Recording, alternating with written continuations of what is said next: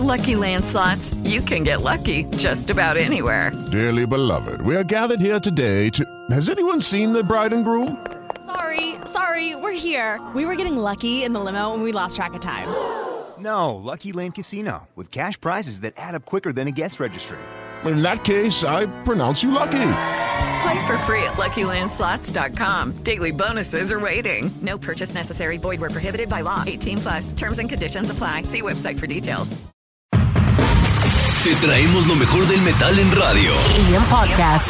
Pláticas con tus artistas favoritos. Especiales musicales. Transmisiones desde conciertos. Para escuchar a todo volumen.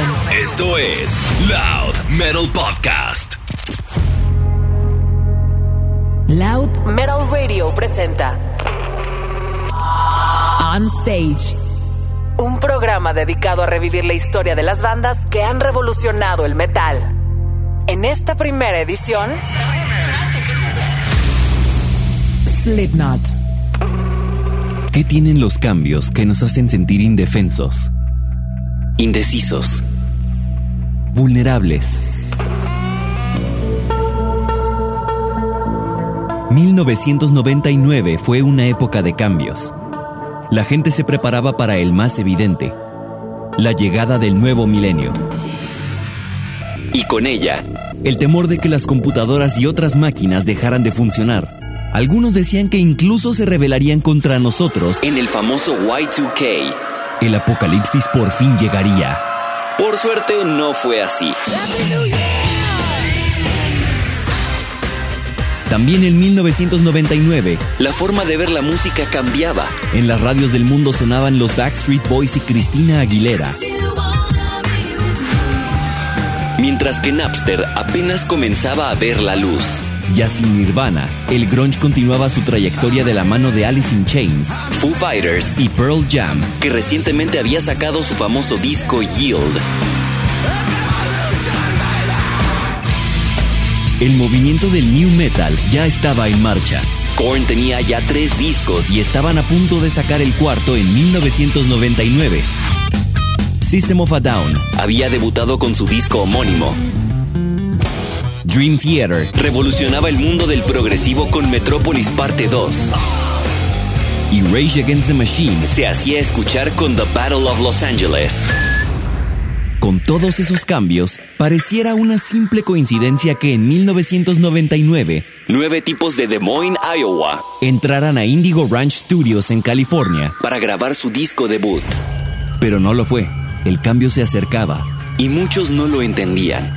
Esos nueve desquiciados nunca desearon ser parte del cambio, pero tampoco le opusieron resistencia. Ellos buscaban una revolución, iniciar la flama de lo que se convertiría en un incendio que la capital de Iowa no pudo contener y que se esparció rápidamente a partir del Ozfest de ese año. En el limbo de una época de cambios, el 29 de junio de 1999, un cambio violento se acercaba. Una guerra había comenzado.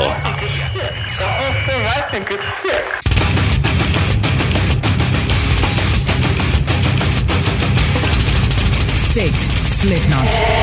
Loud Metal Radio. Escuchaste Sick, la canción que arranca las hostilidades dentro del disco debut y homónimo de Slipknot.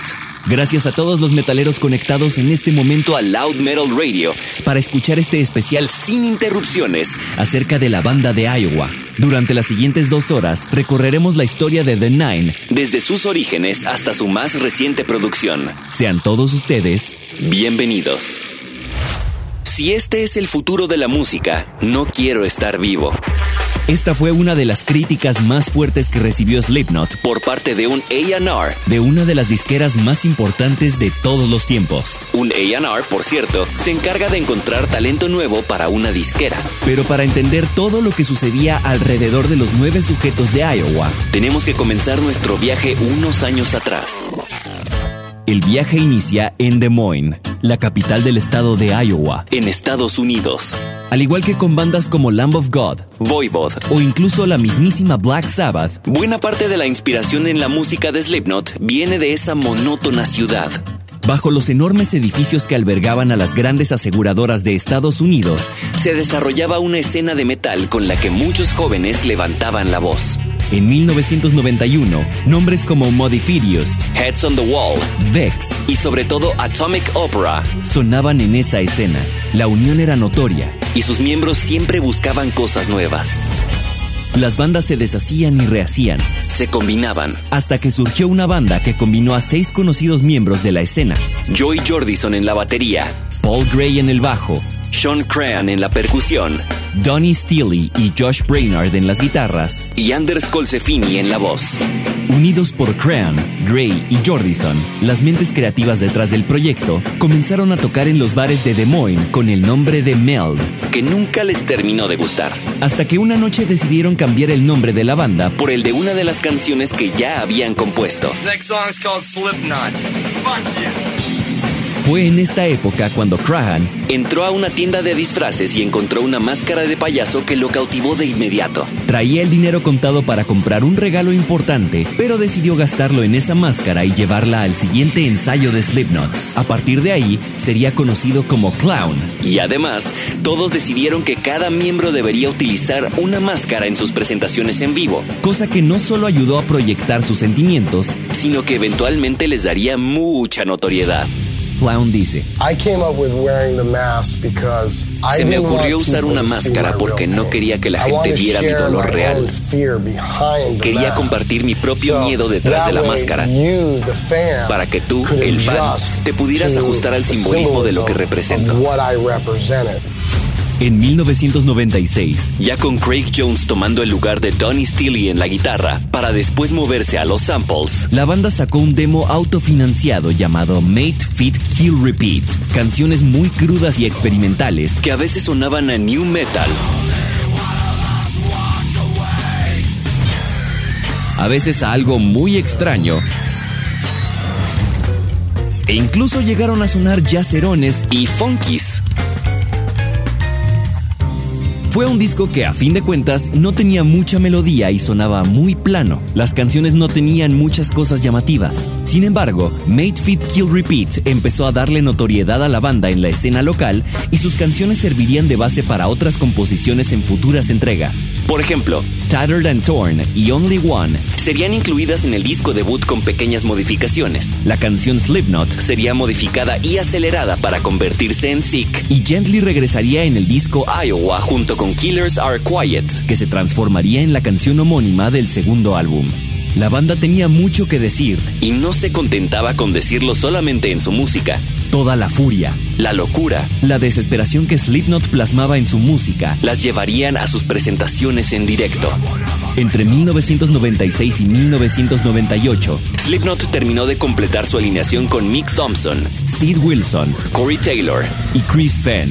Fue en esa etapa cuando grabaron otro demo con cinco canciones que llegó a las manos de Ross Robinson, quien para entonces ya había producido el álbum Roots de los brasileños Sepultura el disco debut de Limp Bizkit, y sobre todo los dos primeros discos de Korn, con lo que se ganó el apodo de el padrino del new metal, Primero llegó a los ensayos de Slipknot, para ver el infierno que desataban en el sótano de Paul Gray, quedó sorprendido, pero hacía falta verlos en vivo. así que asistió a los shows para atestiguar el comienzo de la revolución. Quedó completamente impresionado y sin pensarlo, Le ofreció a la banda la posibilidad de producir su disco, aunque no estuvieran firmados por una disquera.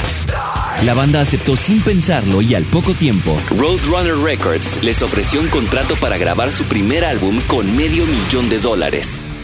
el fuego. Comenzaba a esparcirse, Los nueve miembros de Slipknot cada uno con un número diferente entre el 0 y el 8. viajaron a California para grabar su álbum debut. Ross Robinson luchó para pulir el sonido crudo de la banda, En vez de redireccionarlo, pero no todos sus métodos eran muy profesionales que digamos. Corey dice, Trabajar con Ross es muy intenso. Hicimos 12 canciones la primera noche que estuvimos ahí y todo el tiempo nos lanzaba macetas. Ross dice, agarré una de las velas y la aventé contra la pared tan fuerte como pude. La cera brincó, le cayó en la cara a Corey y empieza a, a gritar. Fue muy divertido.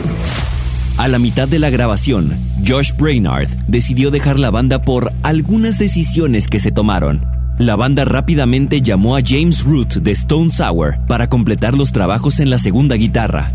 El resultado ya lo conocemos todos. Tras una brillante presentación en Ozfest que le trajo muchos fans a la banda, el 29 de junio de 1999, el fuego salió de control.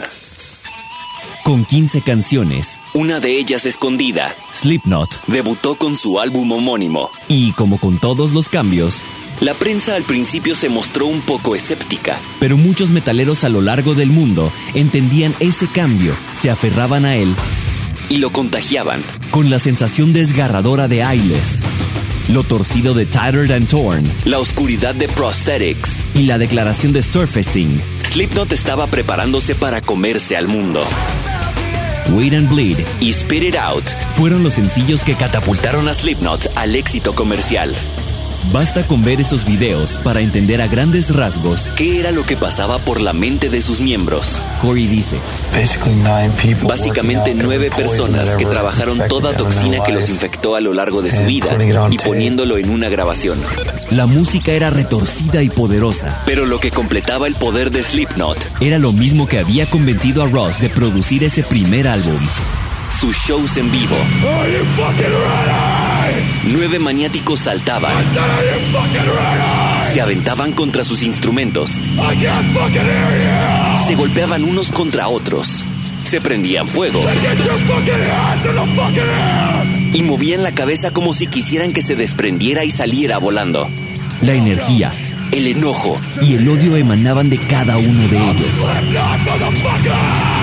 A fin de cuentas, lo único que querían era liberar toda esa locura guardada durante años. Liberate Slipknot. Loud Metal Radio. Escuchaste Liberate, tomada del disco debut y homónimo de Slipknot, como parte del especial On Stage en Loud Metal Radio. Gracias por continuar en este camino. ¿Recuerdan al sujeto que dijo que si este es el futuro de la música, no quiero estar vivo? Bueno, imaginen su cara cuando se enteró que el primer álbum de Slipknot recibió certificación platino. O peor, imaginen su cara cuando en su oficina encontró 12 rosas muertas y una nota que decía, Nosotros somos el futuro de la música y te queremos muerto. Slipknot no se tentaba el corazón cuando se trataba de defender su música, a sus fans y su ideología. La banda comenzó la promoción de su disco debut en 1999. Pronto se darían cuenta de que la vida de tour no sería nada fácil. Chris dice, El ciclo del primer álbum fue um, horrendo. Una banda nueva intentando um, lograrlo. Solo imagínate a ti y a otras ocho personas encerradas en un autobús, llevados a lo largo del mundo, drogados, sin dinero, sin celulares, sin computadoras, luchando para sobrevivir, escondiendo lo que pudieras de alcohol en tu cama para asegurarte de que tuvieras un poco cuando a toda la banda le dan un 12 de cervezas para nueve personas. Era una guerra. Era una guerra por la comida y por todo. Y especialmente los shows eran una guerra. Pero con ganas de devorarse al mundo. Quizás eso fue lo que ayudó a Slipknot a hacer un tour alrededor del mundo, llegando incluso a presentarse en el Festival Dynamo del año 2000. El motor era el mensaje que tenían y que seguían cargando y entregando a cada uno de los asistentes a sus shows. Clown dice,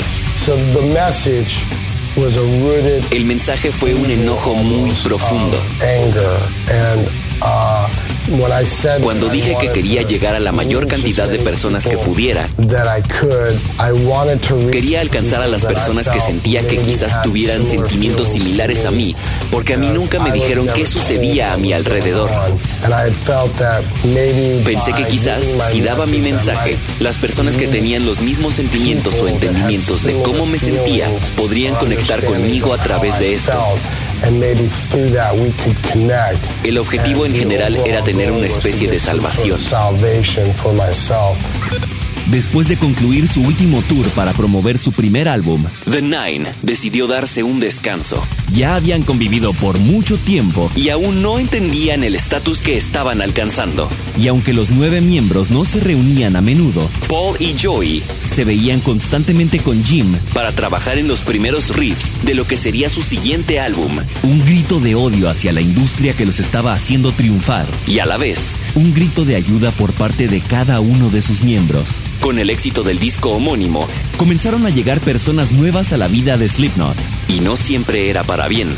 Mick dice: The biggest thing, uh, en esa época, lo que más influyó en nosotros fueron las cosas del negocio.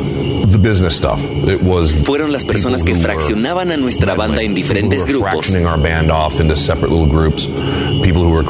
que creaban conflictos donde no debía haber ninguno. Eso fue oscuro. Fue un momento terrible. Cuando tienes una banda y empiezas a tener éxito, las personas que estaban ahí ya no son lo que eran antes. Y casi siempre es para algo malo. Es fácil inflar los egos de la gente. De pronto tienes a muchas personas diciéndote eres el mejor tal y eres lo mejor tal. Y depende de ti qué tanto lo escuchas, le prestas atención o qué te hace. Todo es muy tóxico. La industria es muy tóxica. Las personas que antes eran decentes se pueden convertir en monstruos. Se me acerca alguien y dice, lo único que tenemos que hacer es escribir tres Wait and Bleeds y todo será genial. Y yo dije, ¿qué? Esto es lo que viene a nosotros ahora todo el tiempo. Ahora todo el dinero viene a nosotros. Decían, esta banda lo va a lograr, así que debemos apurarnos y sacarles todo el dinero posible antes de que se termine. ¿Quién podría pensar que una banda de nueve sujetos seguiría junta? Y creo que de ahí viene todo el odio y el enojo de Iowa de que todos querían que hiciéramos lo que nosotros no queríamos hacer. Así que les levantamos el dedo medio e hicimos Iowa. Las disputas comenzaron a surgir. Los desacuerdos iban destruyendo poco a poco a la banda. Y las tensiones aumentaban. Por si fuera poco, la presión después del éxito del primer disco era tremenda. Sin embargo, en vez de dejarse aplastar por esa presión, mandaron todo al demonio. Comenzaron a grabar su segundo álbum e hicieron que su presencia se sintiera en todo el mundo. Ross Robinson regresó a la producción del disco y con él sus métodos poco ortodoxos de trabajar pero que entregaban un resultado visceral. Con los sentimientos a flor de piel. Incluso el productor aportó sus propios sentimientos al disco. Ya que durante la grabación sufrió un accidente de motocicleta en el que se rompió la espalda. Volvió al estudio con Slipknot tras solo un día de hospitalización y todo el dolor que sentía lo canalizó en la realización del disco. Sus métodos, aunado al odio que sentía cada uno de sus miembros, dieron como resultado un disco totalmente oscuro. Real. Esa era la palabra clave. Corey dice: It's gross. It's es asqueroso. It's es grueso. Brutal. Es brutal. Heavy as shit. It's es muy pesado. es el único álbum que he escuchado que puedes ponerte como una piel. Que puedes usarlo como ropa. Puedes ponértelo como botas de cazar. Es asquerosamente pesado y oscuro. Heavy and dark. Y todo lo que sentíamos y todo lo que hacíamos fue hacia ese disco. Cada químico, cada gota de todas las cosas locas que sentíamos y escuchábamos fue a parar a ese disco. Hasta ahora es el periodo más oscuro de mi vida. Y si no hubiera podido ir ahí, no hubiera sonado ni cerca de lo real y visceral que tenía que sonar. Este era un dolor real un odio real. Una época que orilló a varios miembros a vivir cosas muy oscuras a través de la música. Clown dice, iba a ser lo más oscuro en lo que me pudiera convertir sin ser arrestado, encerrado, divorciado, uh, que me quitaran a mis hijos, abandonado, todos esos errores que fueran de la mano con hacer arte real. Todo lo que rodeaba a Slipknot en esa época generaba mucha especulación. Una de ellas fue el nombre de su segundo trabajo. Y ninguno de los miembros pensó en otra palabra para describir tanta oscuridad, tantos demonios, tanto odio y tanta furia. Esa palabra era Iowa. No había mejor título para el álbum que el nombre de su estado natal. Que desde el primer disco había sido la inspiración perfecta para esos sentimientos y la catarsis de muchos episodios de sus vidas. Desde los desgarradores gritos de Sid en 515 y las declaraciones de guerra en The Heretic Anthem y New Abortion, pasando por el odio y la sensación de vacío en Skin Ticket y Disaster Piece, y hasta lo torcido y macabro de la canción homónima, Iowa, fue la máxima declaración de la banda contra el mundo que los rodeaba. La guerra continuaba. Por fin concretaban una frase que habían acuñado desde el primer disco. People equals shit. Slipknot. Loud Metal Radio. On stage, Slipknot. Loud Metal Radio. La segunda placa de Slipknot llegó el 28 de agosto de 2001, debutando en el top 10 de las listas musicales de países como Alemania, Inglaterra, Australia y por supuesto, Estados Unidos. John Mulvey escribió esto para Yahoo. Son el callejón sin salida evolutivo, el final, el triunfo absoluto del new metal. Sin embargo, su sonido parecía muy lejano al que Korn le había dado vida. Para dar esa sensación de oscuridad y brutalidad, la banda empleó elementos de thrash y death metal. Además, Robinson logró combinar el poder y las emociones de la banda con su excelente habilidad para tocar cada instrumento. Los nueve miembros construyeron una monstruosa pared sónica que dejaba pocos espacios a la imaginación. Las percusiones añadían intensidad y fuerza. Los samples, una parte macabra. Y las tornamesas, un toque torcido. Slipknot promocionó Iowa con una gira que duraría apenas un año, tocando en Estados Unidos, incluyendo fechas en el Ozfest de 2001, Europa, cuyo pináculo fue un show totalmente vendido en la Dockland Arena de Londres, y Japón. Pero si creíamos que la vida durante la primera gira de la banda era difícil, las cosas definitivamente no mejoraron al promocionar Iowa. Los conflictos en la banda se hicieron cada vez más fuertes y las peleas eran cada vez más frecuentes. Así, en 2002, Slipknot tomó la decisión de darse un nuevo descanso. Sus miembros huyeron en diferentes direcciones. Corey Taylor y Jim Root revivieron Stone Sour con Josh Rand y Sean Economaki. Joey Jordison creó a las Murder Dolls. Clown fundó una banda llamada To My Surprise y Sid Wilson comenzó una carrera como solista bajo el nombre de DJ Starscream. Y aunque no estaban juntos, ese mismo año la banda continuó creciendo. En febrero llegó su primera nominación al Grammy gracias a Left Behind, hazaña que repitieron al año siguiente con la canción My Plague, que apareció en el soundtrack de la película Resident Evil y en noviembre de 2002 salió a la luz la grabación de su concierto en Londres bajo el nombre de Disaster Pieces. 26 cámaras repartidas entre los nueve miembros de la banda, el escenario y el resto de la arena le dieron una perspectiva única al mundo de la locura que se vivía cada noche en los shows de Slipknot. 15 canciones hicieron temblar a la capital de Inglaterra, que le había dado a Iowa el primer puesto en las listas de música. La banda no parecía estar muerta en lo absoluto. Y era verdad. El camino apenas comenzaba. Aunque ellos no lo supieran aún. No lo supieran aún. Escuchas Gentle Slipknot en vivo desde Londres. Loud Metal Radio. Gracias por seguir con nosotros en Loud Metal Radio en este primer on stage dedicado a Slipknot. Iowa pasó a la historia como uno de los mejores álbumes de metal del siglo XXI, según distintos medios especializados como Loudwire, la revista Rolling Stone y Kerrang. El legado del segundo disco de The Nine es innegable. Pero a pesar del éxito de Iowa y de Disaster Pieces, la banda desapareció durante dos años en los que se especuló mucho acerca de su futuro. La prueba más contundente de una desintegración eran los proyectos alternos de sus miembros, especialmente Stone Sour, que resurgía de las cenizas y comenzaba a ganar mucha fama. Lo que pocos sabían es que en realidad esos proyectos ayudaron a salvar a Slipknot. En secreto, los planes para un tercer álbum habían comenzado. En 2003, los de Iowa se encerraron en The Mansion, una propiedad del famoso productor Rick Rubin, ubicada en Los Ángeles. Aquí se han grabado álbumes de Audioslave, System of a Down, Linkin Park y Red Hot Chili Peppers. Y si todos han estado de acuerdo en algo, es que en la casa hay actividad paranormal. Joey Jordison comentó que alguna vez bajó al sótano y sintió que algo lo tocaba. Donde ustedes se imaginen. Y nunca más volvió a bajar. Daron Malakian de System of a Down dijo que siempre a las 4 de la tarde su amplificador comenzaba a hacer cosas extrañas. La actividad paranormal en este lugar es tan grande que buena parte de la inspiración de Corey Taylor para escribir el libro A Funny Thing Happened on the Way to Heaven salió de estas experiencias. Un pequeño dato curioso sobre el lugar donde se grabó el tercer álbum de Slipknot.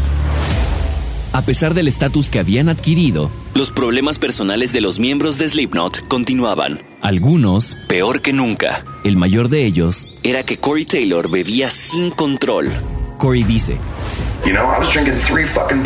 yo tomaba tres botellas de Jack Daniels al día.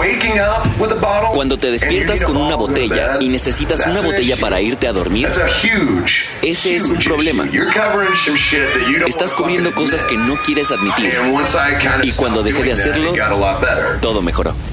El vocalista de Slipknot había tocado fondo durante su estancia en la mansión. Y su voz comenzó a deteriorarse.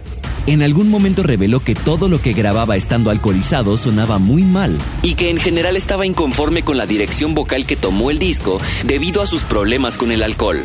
Por ello, y aunque no fue un camino fácil, poco a poco se fue alejando de ese vicio. Mientras tanto, nadie en la banda se hablaba. Clown comenta que todos estaban esperando a que las cosas sucedieran por sí solas. El ambiente en The Mansion era tenso. Y nadie se atrevía a atacar el problema. Fue Rick Rubin quien acercó a la banda de nuevo. Y todo cambió cuando un día, los nueve miembros de Slipknot decidieron arreglar las tensiones que los rodeaban y comenzar a escribir nuevamente. Ya que mencionamos a Rick Rubin, hay opiniones divididas sobre su trabajo con la banda. Clown explicó en una entrevista para Revolver que Rick Rubin es un oráculo, que los sentó a platicar y escuchó cosas de los otros miembros que no quiere volver a repetir. Dijo que todos estuvieron de acuerdo en subirse a un tren de comunicación. En el polo opuesto, Corey se quejó de la ausencia de Rubin durante las grabaciones y de algunas decisiones que tomó al momento de elegir las tomas finales para las canciones. Corey dice,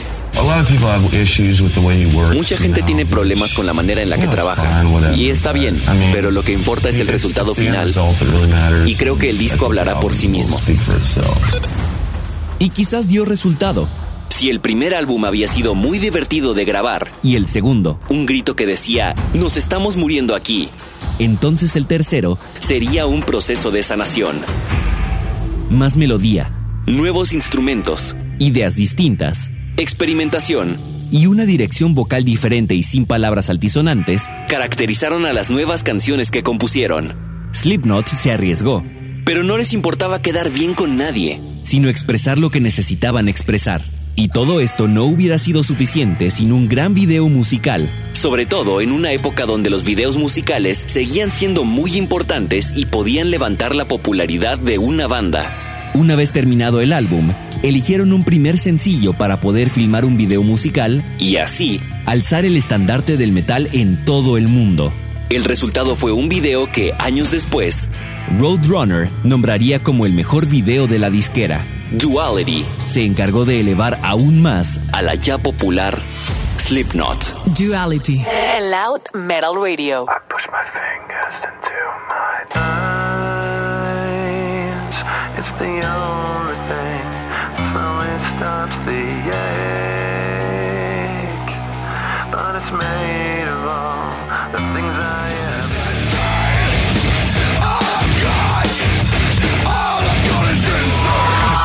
stage, Slipknot. Loud Metal Radio. Duality transformaba a Slipknot por completo y reflejaba la verdadera naturaleza de su tercer disco. Slipknot's new album, Volume 3, The Subliminal Verses, will be in stores this Tuesday. Volume 3, The Subliminal Verses, llegó el 25 de mayo de 2004 a las tiendas, volviéndose un éxito rotundo. Era una mezcla muy extraña. Había mucha fuerza y energía como la que caracterizó a Iowa y al disco homónimo en canciones como The Blister Exists y Before I Forget. Pero también había experimentación y elementos totalmente diferentes a cualquier otro producto de Slipknot en canciones como Circle, The Virus of Life y Danger Keep Away. Aquí presentaron también su primera balada, por llamarle de alguna manera, Vermilion Parte 2. Pero no todo se trataba de ellos. Incluso crearon un himno para sus fanáticos, los Maggots. Una canción con la que todos se podrían unir y formar una gran familia. Pulse of the Maggots. Estas son las voces de los Maggots y las razones por las que aman a Slipknot. Hola, me llamo Angie y quiero decir que amo a Slipknot por el amor inmenso que le entregan a sus fans, por su concepto como banda, de siempre querer desafiar todo, de no importar si a la gente les gusta o no lo que dicen, simplemente por su originalidad. Son geniales. Slipknot me gusta mucho porque siempre han estado ahí en todos los momentos de mi vida, buenos y malos, y es una banda que valoro mucho. A mí me encanta Slipknot porque ha sido de las mejores bandas que he visto en vivo. Me arrancaron las botas en el mosh pit y y traen una energía que te vuela la cabeza. Slipknot es como mi lugar seguro, para así decirlo. Su música me ha ayudado tanto en el poco tiempo que los conozco y espero siga siendo así en los próximos años. Me gusta Slipknot porque fue una de las bandas más pesadas en el 2000. Tiene tantas cosas que no se puede definir con un género. Tanto por la música, con la cual yo me llego a identificar bastante, como por las máscaras, ya que pues soy fanático de ellas y pues han sido una gran inspiración y una gran forma de desahogo emocional. A lo largo de las 14 canciones, se nota la mejoría en cada uno de los músicos de Slipknot. Además de más complejidad musical, sus habilidades individuales se habían potenciado. Opium of the People reflejaba la velocidad de Jimmy Mick para tocar la guitarra. The Nameless lucía así en las tornamesas, mientras que Vermilion usaba un teclado que enchinaba la piel. The Blister Exists se encargaba de mostrar el trabajo de Clown y Chris con una intermisión de tarolas. Joy y Paul perfeccionaban sus estilos. El único que no se movió hacia adelante en esta época fue Corey. Y la crítica notó todo eso. Los periodistas musicales encontraron este cambio de dirección interesante, afirmando que la esencia de la banda seguía ahí y agradeciendo que se hubieran esforzado y tomado su tiempo para sacar un disco de Slipknot. Por otra parte, los fans no fueron tan benévolos. Muchos criticaron este cambio de dirección, sintiéndolo como una traición. Es muy comercial, decían algunos. Ya no es lo mismo, exclamaban otros. Quizás sentían que les habían quitado algo que les pertenecía. Pero, ¿realmente había cambiado tanto la vibra de la banda? En la primera página del booklet del polémico álbum se lee lo siguiente. Mientras nos mantenemos en el caos, el fuego se convierte en combustible y nuestros corazones son el motor. Inundaremos este sistema con sangre si tenemos que hacerlo y reinaremos el mundo con retinas frías y creencias de fuego. Su evolución era notoria, pero sus ganas de seguir devorándose al mundo no solo continuaban vivas, sino que cada vez eran más grandes y serias. Todd Burns, periodista musical, defendió a la banda de quienes los acusaban de haberse hecho más blandos, diciendo que quizás confundían ser blando con madurez. Con la polémica tras ellos, como era su costumbre, y aún con los problemas abundando en las cabezas de sus miembros, la banda de Iowa volvió a salir de gira en 2004 para promocionar su tercer álbum. Slipknot cada vez crecía más. El fuego se salía de control y se presentaría en festivales del tamaño de Download, Ozfest, Big Day Out y Rock in Rio fueron los invitados de lujo en la gira de Metallica por Europa y llegaron por primera vez a Sudamérica. Los tours parecían tener mejores condiciones de transportación, hospedaje y alimentación, lo cual poco a poco fue disminuyendo la tensión entre los miembros y les dio la oportunidad de concentrarse en sus problemas personales. Aunque de todas formas, tener a las mismas nueve personas junto a ti todo el tiempo y conviviendo tan de cerca se puede volver problemático, sobre todo con el choque de ideologías. Aún así, en Slipknot se respiraba un aire de hermandad cada vez mayor. Para finales de 2005, la banda sacó el cuarto sencillo de volumen 3.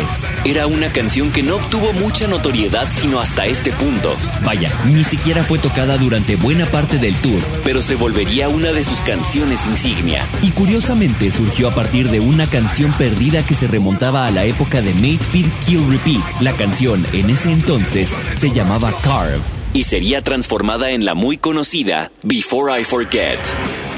La décima canción de Volume 3 de Subliminal Verses comenzaba con un riff enérgico e introducía a los miembros de la banda uno a uno hasta explotar en una ola de notas que amenazaba con sumergirte en la oscuridad. Su sonido más amigable, sobre todo en la voz, permitió su rápida propagación, pero quizás lo que más llamó la atención fue nuevamente su video musical, en el que podíamos ver a la banda tocando por primera vez sin sus máscaras. Aunque sus caras nunca aparecieron a cuadro, o si lo hacían era muy de vez en cuando y fuera de foco, totalmente irreconocibles.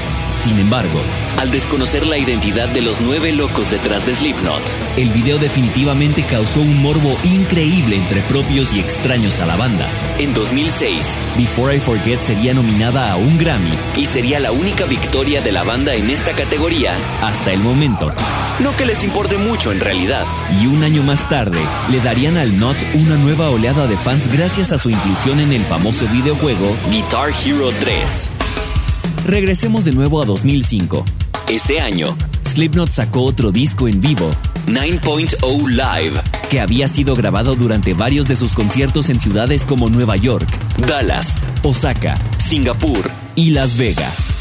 En este álbum se hacía evidente la relación entre la banda y sus fanáticos, que lo seguían a donde fueran. Y no solo eso, sino que quedaba demostrada la brutalidad con la que ejecutaban cada uno de sus shows. Esa sería la última noticia de Slipknot en un rato, ya que la banda se detuvo nuevamente para respirar. Corey y Jim regresaron a Stone Sour. Joy formó parte de varias bandas y produjo un álbum para Three Inches of Blood. Sid volvió a su carrera como DJ Starscream. Y Clown creó una banda llamada Dirty Little Rabbits. ¿Qué hicieron los demás miembros? Desaparecer del mapa. Durante un largo tiempo. Circle. Slipknot. Loud Metal Radio.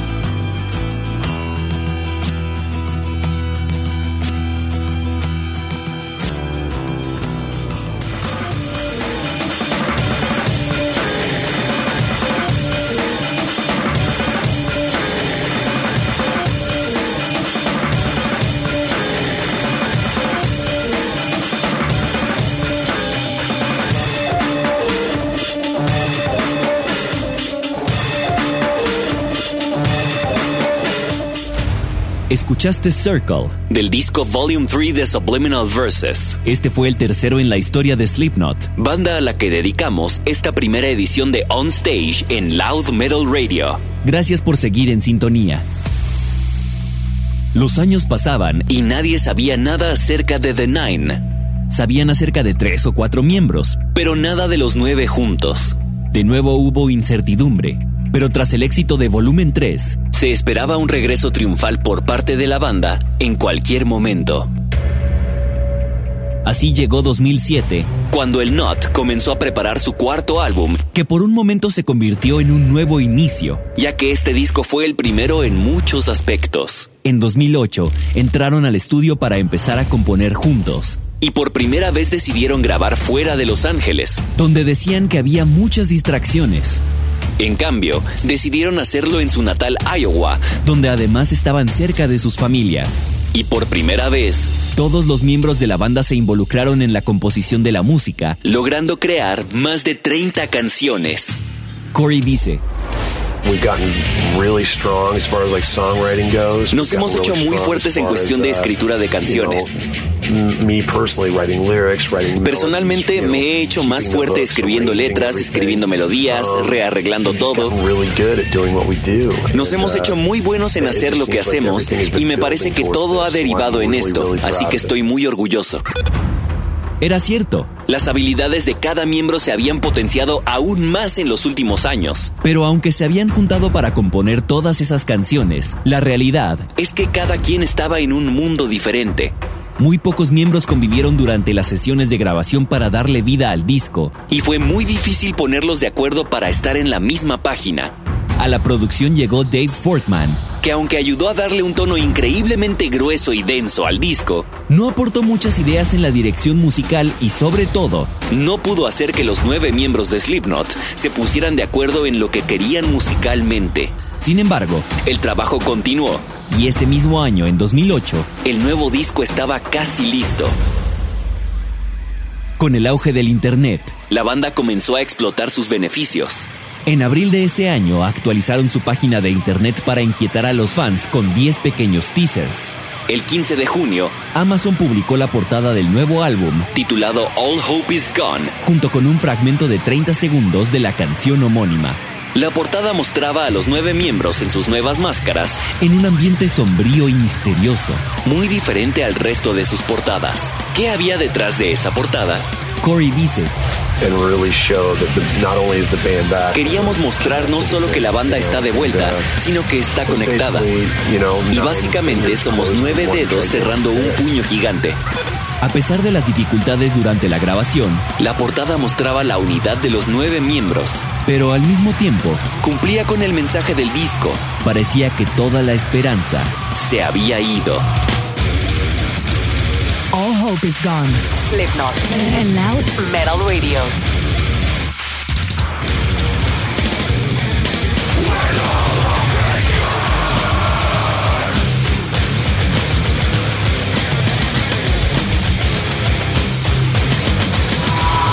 On stage, Slipknot. And loud metal radio. La euforia por el nuevo disco apenas iniciaba. El primero de julio de 2008 se dieron a conocer las nuevas máscaras de la banda vía spinner.com, que gracias a eso fue visitado por 8 millones de personas. El segundo sencillo fue Psychosocial, el video más famoso de la banda hasta el momento con 450 millones de visitas. Y finalmente, el 20 de agosto, salió a la venta All Hope Is Gone Slipknot tomó elementos de sus tres trabajos anteriores y los llevó en una dirección completamente distinta. La voz de Corey se escuchaba mejor que nunca y con una polaridad impresionante. Podía hacer que sus guturales sonaran muy potentes y enojados, pero también podía cantar de forma melódica y sentimental. La banda se alejó por completo del sonido new metal que los vio nacer para enfocarse en un ambiente más oscuro con tintes de groove y death metal, pero contradictoriamente menos brutal que sus trabajos anteriores. En retrospectiva, a los miembros de la banda no les gusta All Hope Is Gone.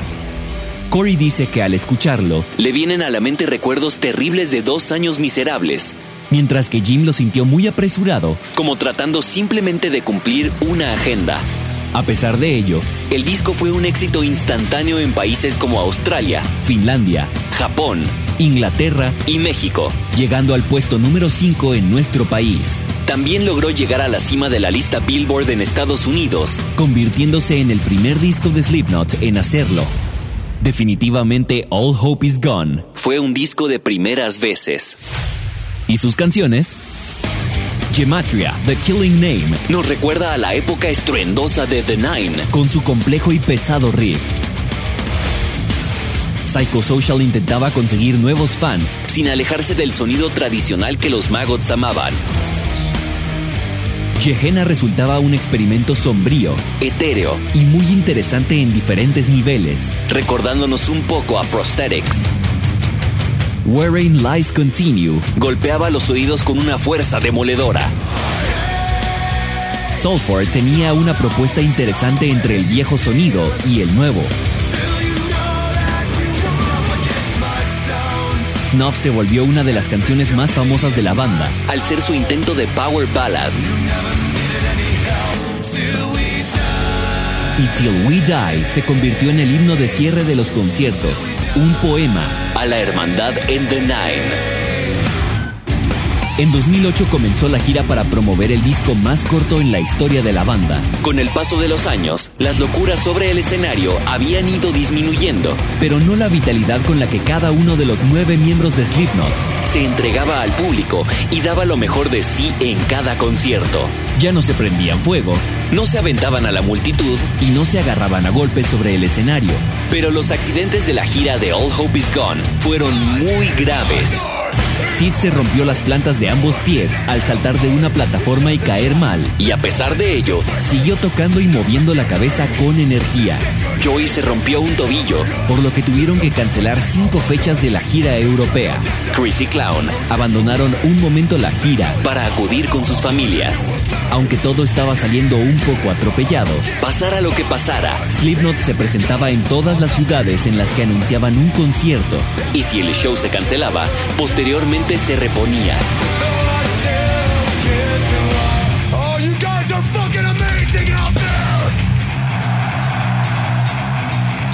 This is officially the most people that have ever gotten down in fucking England history. El 12 de junio de 2009, durante la segunda etapa de la gira europea, Slipknot fue uno de los headliners del festival Download en Inglaterra. Un sueño hecho realidad para los nueve maniáticos de Iowa. Un sueño en el que 80.000 personas presenciaron su show y fueron parte de uno de los Jump the Fuck Ups más grandes de la historia en Spit It Out. Y claro, todo fue filmado para la posteridad. Pocos días después, la banda festejaría los 10 años de su primer disco con una edición especial que incluía todas las canciones de esa época, incluyendo Purity, que la habían tenido que quitar de las impresiones del disco por una demanda contra la banda. Grass Pop, Gods of Metal, Rock and Ring, Rockin' Park, giras por Estados Unidos y Japón, discos de oro y de platino, 10 años de carrera. Slipknot estaba en la cima. ¿Qué podía salir mal? Todo podía salir mal. El 24 de mayo de 2010, el sitio web de Slipknot mostró una imagen de Paul Gray en su página inicial. Los fanáticos se preguntaban de qué se trataba. Algunos otros ya especulaban gracias a la rápida difusión de una terrible noticia. El bajista de la banda, el número 2, Paul Gray, había sido encontrado muerto en un cuarto de hotel de Iowa. Pocas horas después, los ocho miembros restantes de Slipknot, sin máscara, salieron a dar una conferencia de prensa junto al hermano y la viuda de Paul. Las muestras de cariño por parte del mundo del metal y los fanáticos no se hicieron esperar. El cariño y el amor que Paul había irradiado en el mundo salían a flote. Casi un mes después, la causa de su muerte fue revelada. Una sobredosis accidental de morfina, combinada con una enfermedad cardíaca significativa, que solo descubrieron haciendo la autopsia. Una de las últimas presentaciones de la banda fue en el show de Jimmy Kimmel, donde tocaron la canción que se convertiría en sinónimo de la memoria, de Paul Gray. Snuff, Slipknot. El Loud Metal Radio.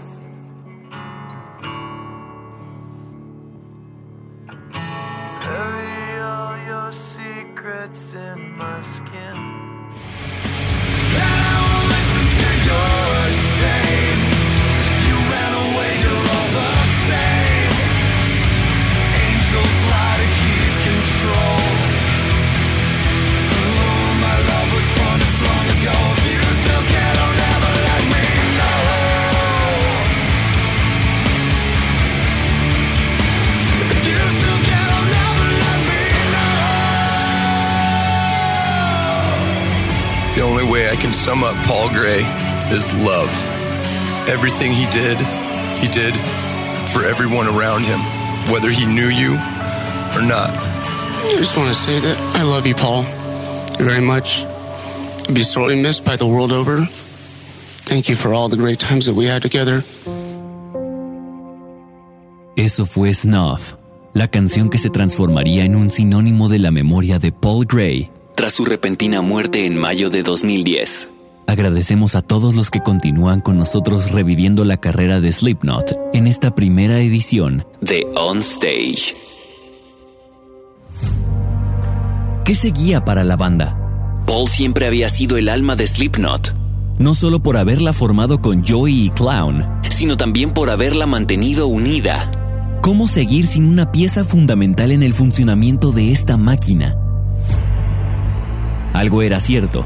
La banda festejaría el legado de su hermano, rindiéndole un tributo en todo el mundo y con todos los fans. el 28 de septiembre de 2010. Apenas cuatro meses después de su muerte y tras algunas proyecciones en cines selectos, la banda sacó su cuarto material en vivo y la prueba de su triunfo en el festival Download de 2009. Sicknesses. Esta producción fue dedicada a la memoria de Paul Gray y contenía un tributo al bajista caído. Un documental de 45 minutos. Las 18 canciones del concierto. Y los cuatro videos musicales de All Hope Is Gone. Las contradicciones sobre el futuro de la banda comenzaron a surgir. Mientras Joey decía que ya se aproximaba un nuevo disco de Slipknot, Corey no sabía si él podría continuar en la banda. A pesar de que todos llegaron a la conclusión de que a Paul le hubiera gustado que continuaran sin él, el vocalista ya no se sentía cómodo sin Gray en la banda. El futuro del Not era incierto. Y durante 2010 hubo mucha expectativa al respecto. Para suerte de todos, la banda decidió continuar y regresar a los escenarios en 2011 para celebrar el legado de su hermano. Since we're all family here tonight, how would you like to help me sing a song for our Brother Paul. Would you like to help me sing a song for Brother Paul? Slipknot comenzó un nuevo tour el 17 de junio. Detrás de la batería de Jordison estaba colgada una enorme manta color negro con un número 2 en memoria del bajista caído. Para completar su sonido en vivo, contactaron a un viejo amigo y miembro de Slipknot para tocar el bajo en la oscuridad. Donnie Steely acompañó a la banda a través del mundo, aunque en entrevistas, los miembros de The Nine decían que no tenían pensado reemplazar a Paul. Mientras seguían de tour, en 2012, Roadrunner Records publicó Antennas to Hell, un disco que incluía una compilación de éxitos de la banda, todos sus videos musicales y el audio del concierto Sicknesses. Para esta época, la banda ya estaba trabajando en material nuevo según Taylor. Ese mismo año, Slipknot hizo realidad uno de sus proyectos más ansiados y que en poco tiempo se volvió uno de los más exitosos y amados. Un festival que prometía despertar tus sentidos más oscuros con carpas de circo, tragafuegos, criaturas horrendas y por supuesto, buena música. Ese proyecto era el Notfest. The Dillinger Escape Plan, Serge Tankian, Machine Head, Lamb of God, Deftones y por supuesto Slipknot fueron los encargados de darle vida a esa primera edición de dos días realizada en Iowa y Wisconsin. Además, la banda inauguró un museo dentro del festival que incluía instrumentos, máscaras, escenografía y utensilios viejos. Todos esos años estuvieron llenos de giras, conciertos, festivales y proyectos concretados. Pero en realidad parecía que la banda no se dirigía a ningún lado. De nuevo hubo un silencio sepulcral durante 2013. Hasta que llegó diciembre. El 12 de diciembre, Slipknot publicó en su sitio web que Joey Jordison, baterista y miembro fundador, había dejado de ser parte de la banda. La noticia tomó por sorpresa no solo a los fans, sino al mismo Joey, que replicó en su página de Facebook que él no había renunciado al NOT. Y aunque se prometieron más detalles al respecto, hasta este día nadie ha dicho nada acerca de esa situación. ¿Qué fue lo que en realidad pasó? Solo ellos lo saben. Pasaron los meses, nadie decía nada. Y nadie hacía nada.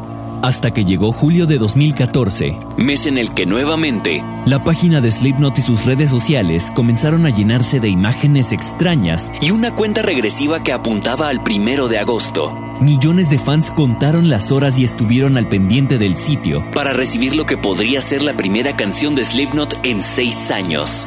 Y así fue. El primero de agosto de 2014, el mundo por fin pudo volver a escuchar a The Nine en todo su esplendor. Aunque la duda sobre la situación del baterista y el bajista seguía presente, y aunque el video no mostraba ninguna máscara nueva, los fans volvían a inyectarse a Slipknot en las venas, volvían a mover sus cabezas al ritmo de un bombardeo de notas y una pared sónica que incluía a cada uno de sus nueve miembros y uno de sus mejores riffs en años. The Nine estaba de vuelta. The Negative One, Slipknot. El Loud Metal Radio.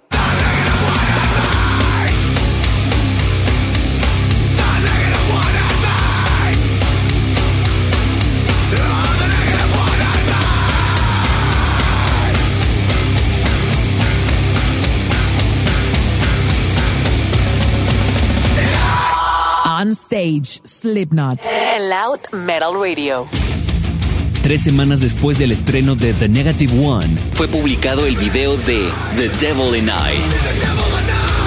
El video no solo mostraba a los siete miembros restantes con nuevas máscaras, sino que literalmente mataban a sus antiguos yo's y presentaban al nuevo bajista y baterista, quienes llevarían la alineación nuevamente a nueve integrantes. Ese mismo día se dio a conocer el nombre del nuevo disco, Point 5, The Great Chapter, y su portada, The Nine, nuevamente estaba completo. Aunque nadie sabía con certeza quiénes eran los dos nuevos miembros, solo podían especular nombres gracias al tatuaje del bajista en su mano y brazo izquierdo.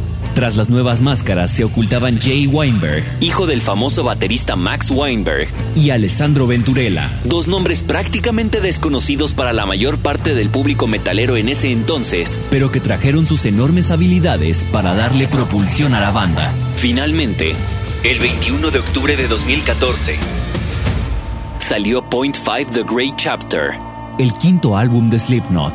Y tanto las críticas como los fans aclamaban el regreso de la banda de Iowa. Camina conmigo, pedía Corey en el intro del álbum X1X. Una melodía escrita por Clown en un viejo sintetizador se había transformado en una canción que no solo rendía tributo a Paul Gray, sino que representaba un nuevo comienzo para la banda, una metáfora para su segundo capítulo. Se ha dicho que la voz de Taylor es la misma que utilizaron en el demo y que Jay lloró y lloró la primera vez que lo escuchó cantar esta canción. La canción crece y crece en intensidad hasta llegar a... Nada. Y no obstante, todo. El disco continuaba con el sombrío intro de Sarcastrophe para desembocar en su bombástico riff. La agresividad de AOV. Los reclamos a la industria musical en Kill Pop. La locura de Ledge. Y la melodía de The One That Kills the Least continuaban el álbum para llegar a Custer, que se volvería una de las canciones más pesadas en la historia del grupo. The Negative One, A Rain is What You Want, cerraban el álbum con broche de oro. Point 5 cumplía con las amenazas de Taylor. Combinaba las melodías y dirección artística de Volumen 3 con la brutalidad de Iowa. Cinco días después de la salida del disco, Slipknot nuevamente saldría de gira. Y qué mejor manera de comenzarla que tocando dos días seguidos en su propio Notfest, que ese mismo año también llegaría a Japón por primera vez. Antes de finalizar el año, The Nine se llevaría una nominación más al Grammy, esta vez por The Negative One. Y los mexicanos nos seguíamos preguntando, ¿será esta la gira en la que por fin veremos a Slipknot en México? Recapitulemos la triste historia de su ausencia en tierra azteca.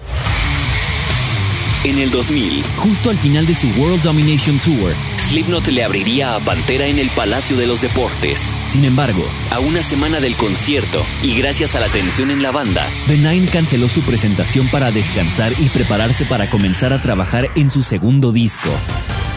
Luego, en 2004, cuando visitaron Sudamérica, tampoco se detuvieron en México para un concierto, esto debido a que nunca se llegó a un acuerdo con la promotora del tour. En 2008, la banda publicó en MySpace que se haría una gira latinoamericana que comenzaría en México, país que recientemente le había dado un quinto lugar en las listas de popularidad musical a All Hope Is Gone, pero lamentablemente tampoco se concretó. Fue el 17 de agosto de 2015 cuando los deseos de los fanáticos mexicanos por fin fueron cumplidos. Slipknot se presentaría en México por primera vez. Pero no solo eso, la banda vendría con todo y su monstruoso festival, el Notfest, para llevar a cabo la primera edición del Notfest México, un mes y medio después de la tercera edición estadounidense. Cradle of Filth, El Niño, Brujería, Lamb of God, y Megadeth acompañaron a The Nine en ese día inolvidable. El 5 de diciembre de 2015 fue un día memorable para los fans mexicanos. El telón rojo con dos enormes S tribales cubría el escenario mientras sonaba Running with the Devil de Van Halen. Después, la locura total. X1X sonaba como pista mientras el telón era levantado,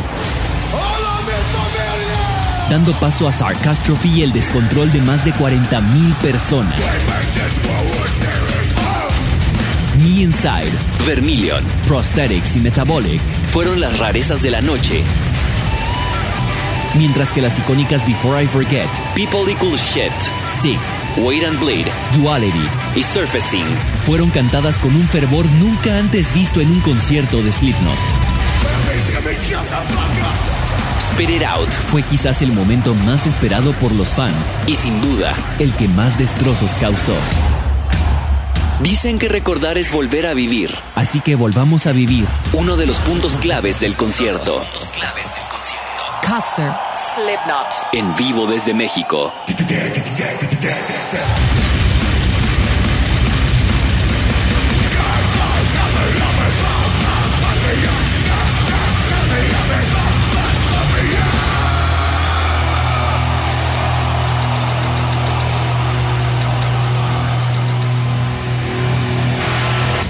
Escuchaste la versión en vivo desde Toluca de Custer. Gracias por continuar con nosotros en este primer especial On Stage dedicado a Slipknot. Los clamores de México habían sido calmados, pero no fue suficiente. Al año siguiente, el NotFest regresó a nuestro país para realizar su segunda edición y contar de nueva cuenta con Slipknot y durante el NotFest estadounidense de ese año, que se había aliado con el Ozfest para traer una enorme celebración metalera, Slipknot festejó los 15 años de Iowa, tocando el disco en su totalidad por primera y única vez. Al terminar 2016, la banda nuevamente se dio una pausa en la que sus miembros nuevamente se enfocaron en proyectos personales. Llegó agosto de 2017 y las redes del NOT nuevamente se pintaban de verde, blanco y rojo, anunciando la llegada de Day of the Gusano, un audiovisual que combinaría un documental sobre la fiebre de Slipknot en México, la estancia de la banda en nuestro país, lo que hay detrás de la música de The Nine y el mítico concierto del 5 de diciembre en Toluca, durante la primera edición del NotFest México. Definitivamente, una justa manera de compensar a los fanáticos mexicanos que esperaron a Slipknot por 16 años. La película se proyectó en cines selectos de todo el mundo el 6 de septiembre de 2017 y salió a la venta el 20 de octubre del mismo año. Gran parte del 2018 fue silencioso para Slipknot, como es su costumbre. Pero el silencio nuevamente fue roto, esta vez de manera totalmente sorpresiva y sin avisos, por una canción que dieron a conocer en Halloween. Sin mostrar a ningún miembro, el NOT nuevamente rompía el silencio con una declaración de guerra contra los ideales retrógradas del mundo. El odio se sentía en la canción, la declaración de guerra que había comenzado en Slipknot y que Iowa había perfeccionado seguía viva y más madura que nunca. Slipknot nos desafiaba a no ser parte del resto del mundo, a no celebrar la mediocridad.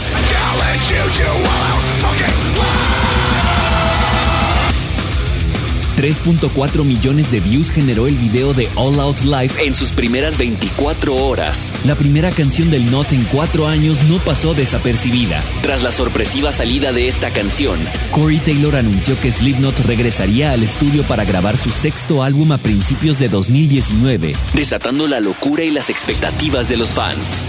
Así llegó el 2019, con muchas expectativas.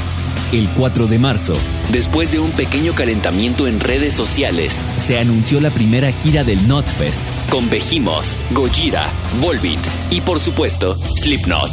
Pero lo que hizo que los fans perdieran la cabeza fue una fecha, 9 de agosto, el día en que el mundo podría escuchar ese tan ansiado álbum, aún sin nombre. Después de eso, se desató el caos una vez más. Diez días después de ese anuncio, Chris Fenn demandó a la banda por haberse enriquecido a sus expensas. De inmediato, Corey Taylor se hizo notar en Twitter para defender a la banda, y al día siguiente se comunicó que Chris dejaría de ser un miembro de Slipknot. Al día de hoy no se sabe el estado de esta situación, al igual que en el caso de Jordison. Todo permanece en la oscuridad. Pasaron los meses y en mayo se supo que la banda retomaría una poderosa frase mencionada en All Out Live para nombrar a su sexta placa de estudio, que por cierto no incluiría esta canción. La frase era We are not your kind. La canción Unsainted fue revelada el mismo día junto con las nuevas máscaras y el integrante que sustituiría a Chris en la percusión.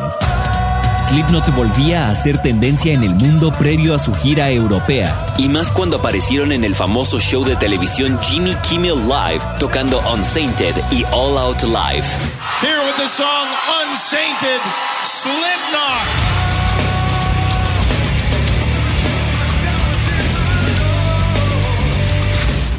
El 9 de agosto de 2019, Slipknot lanzó su sexto álbum, en el que demostrarían que se han mantenido fieles a su estilo a pesar de los años, ayudado en buena parte por una producción y una mezcla dignas de una banda de este nivel. De principio a fin, este álbum se siente como lo prometieron. Una experiencia completa con el disco, dentro de una época enfocada en los sencillos. Insert Coin, Death Because of Death y What's Next, aunadas a los intros y outros de algunas canciones, le dan cohesión a We Are Not Your Que se siente como un disco muy honesto y vulnerable.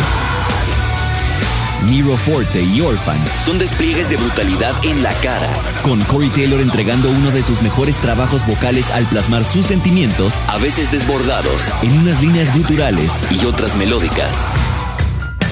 Spiders y Liar's Funeral reducen los decibeles del disco, demostrando que lo torcido de la banda puede llegar en diferentes presentaciones. Jimmy Mick hacen despliegue total de sus habilidades en la guitarra y no necesitan solos para demostrar su nivel a estas alturas de su carrera. Viman Venturella realizó un estupendo trabajo en el bajo, continuando con el legado de Paul. La banda hace uso de sus nueve miembros y musicalmente se siente más unida que nunca. Sus habilidades fueron de verdad aprovechadas al máximo. Con We Are Not Your Kind, Slipknot vuelve a evolucionar y a dar un álbum diferente a los otros cinco. The Nine demuestra que la esencia agresiva de la banda sigue presente, pero que ha madurado y se encuentra en su punto ideal, haciendo que, a pesar de lo que algunos podrían pensar, la banda se mantenga no solo vigente, sino más viva que nunca. Por ahora, Queremos continuar este primer on stage en Loud Metal Radio con una de las canciones más viscerales que el Not ha liberado en toda su carrera. La letra viene desde el corazón y las tripas de Corey, quien ha confesado en distintas ocasiones que su infancia fue bastante complicada en términos de relaciones familiares y con amigos, excesos, depresión y soledad. Esta canción denota perfectamente todo eso. No solo con las letras, sino con un despiadado riff acompañado por una sólida muralla percusiva. Y a la vez, por toques extraños con la guitarra. Y una especie de alarma que anuncia el inminente peligro del estado mental del protagonista de la canción. De esta manera cierra We Are Not Your Kind. Y de esta manera, Slipknot vuelve a llegar a los corazones de los maggots, haciéndole sentir a ellos y a millones de chicos en todo el mundo que no están solos y que la guerra aún no termina. Soulway Fear, Slipknot. Loud Metal Radio.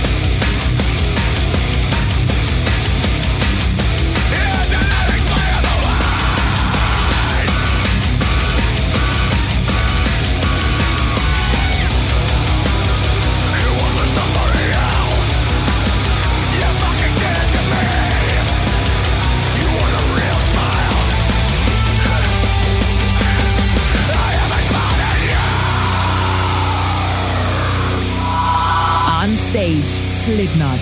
Loud Metal Radio.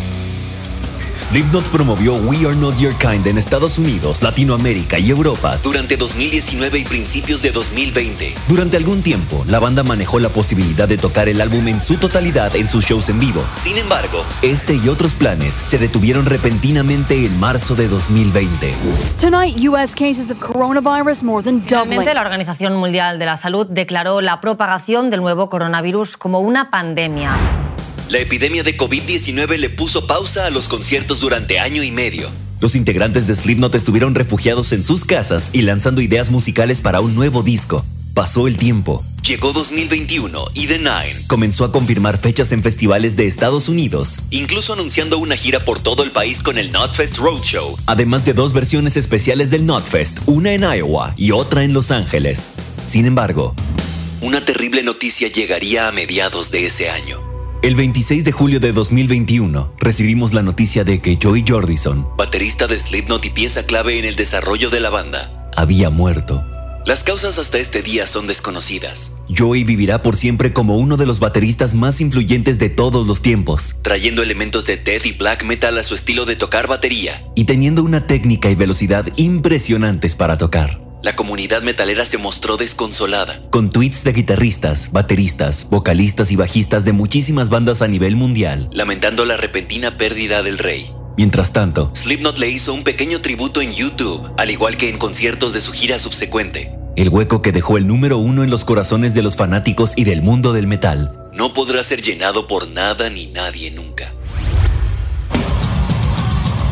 El primer show que Slipknot tocó después de la pandemia fue en el Festival Rocklahoma de Estados Unidos, donde Corey Taylor sorprendió al mundo revelando una nueva máscara que se alejaba completamente de la que estrenó en 2019 y que demostraba su fanatismo por el cine de terror. Por su parte, Diman también estrenó una máscara muy similar a la que había tenido antes de la pandemia, pero con unas ligeras modificaciones que cambiaron por completo su apariencia.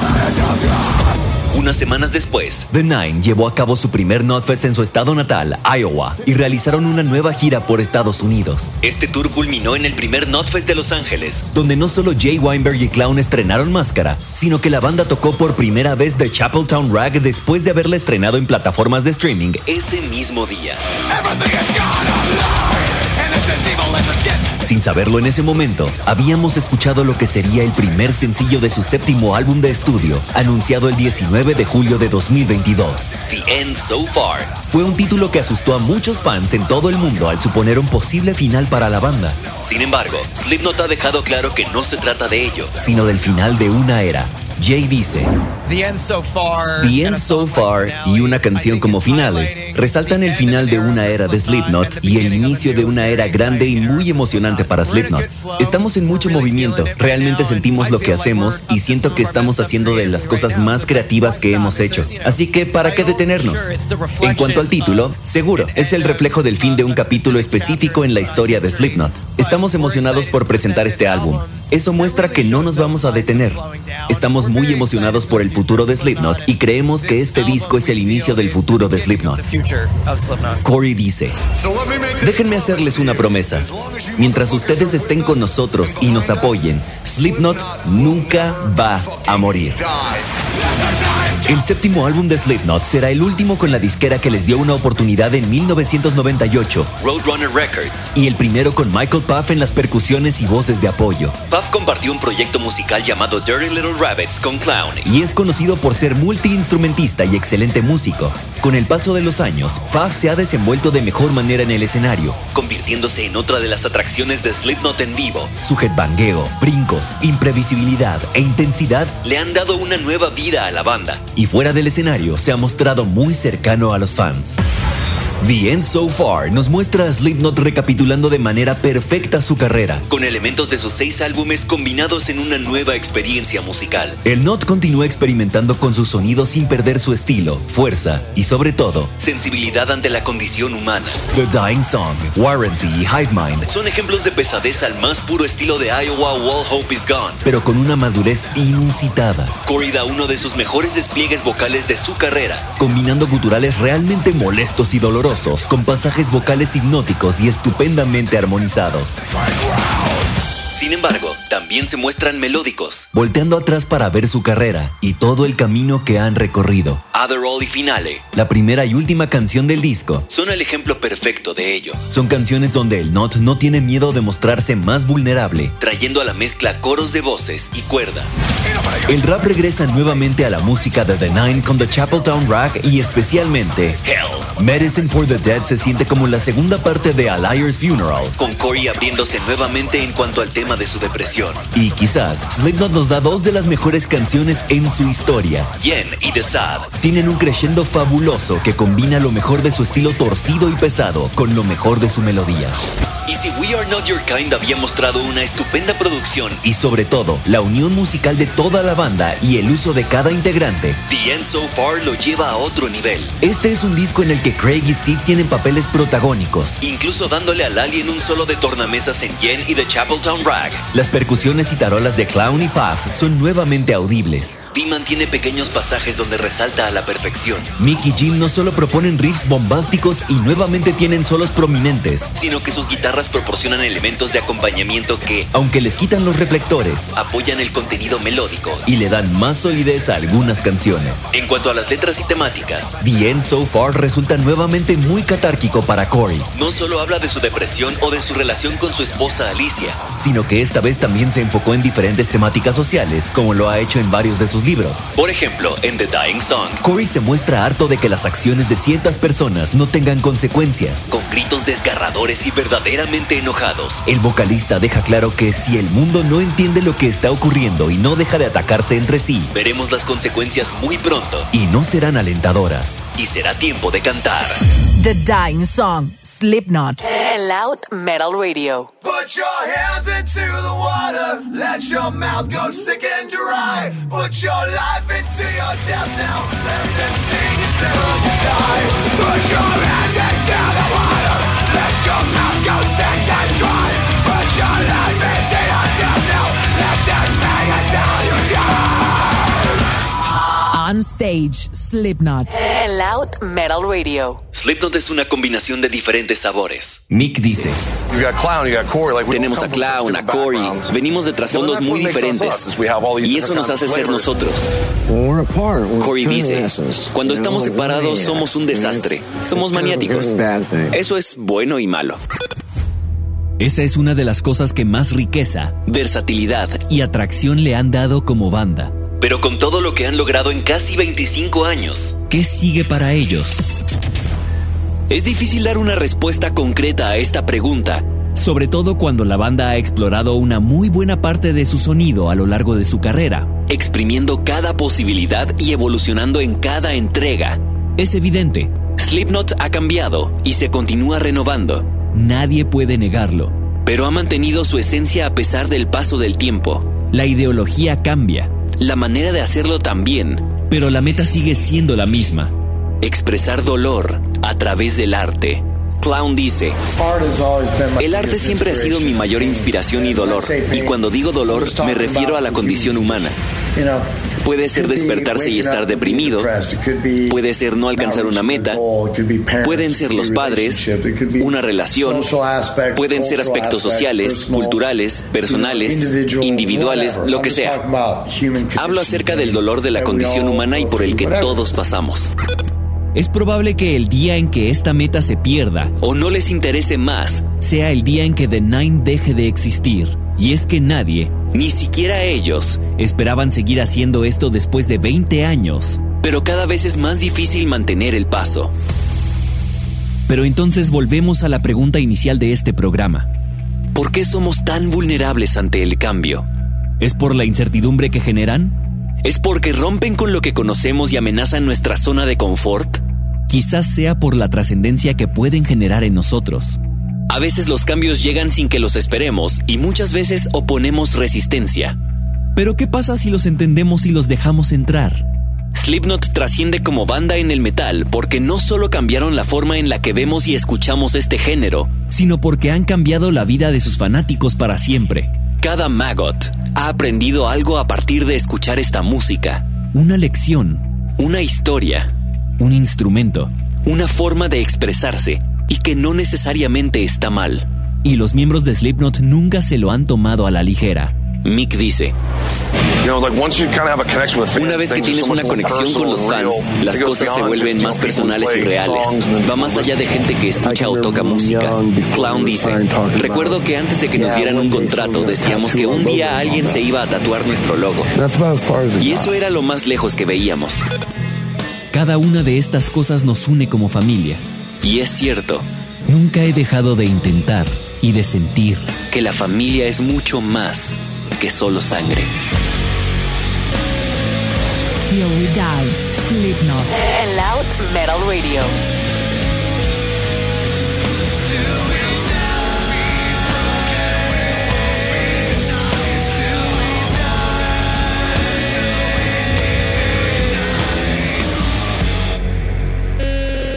Guión y voz.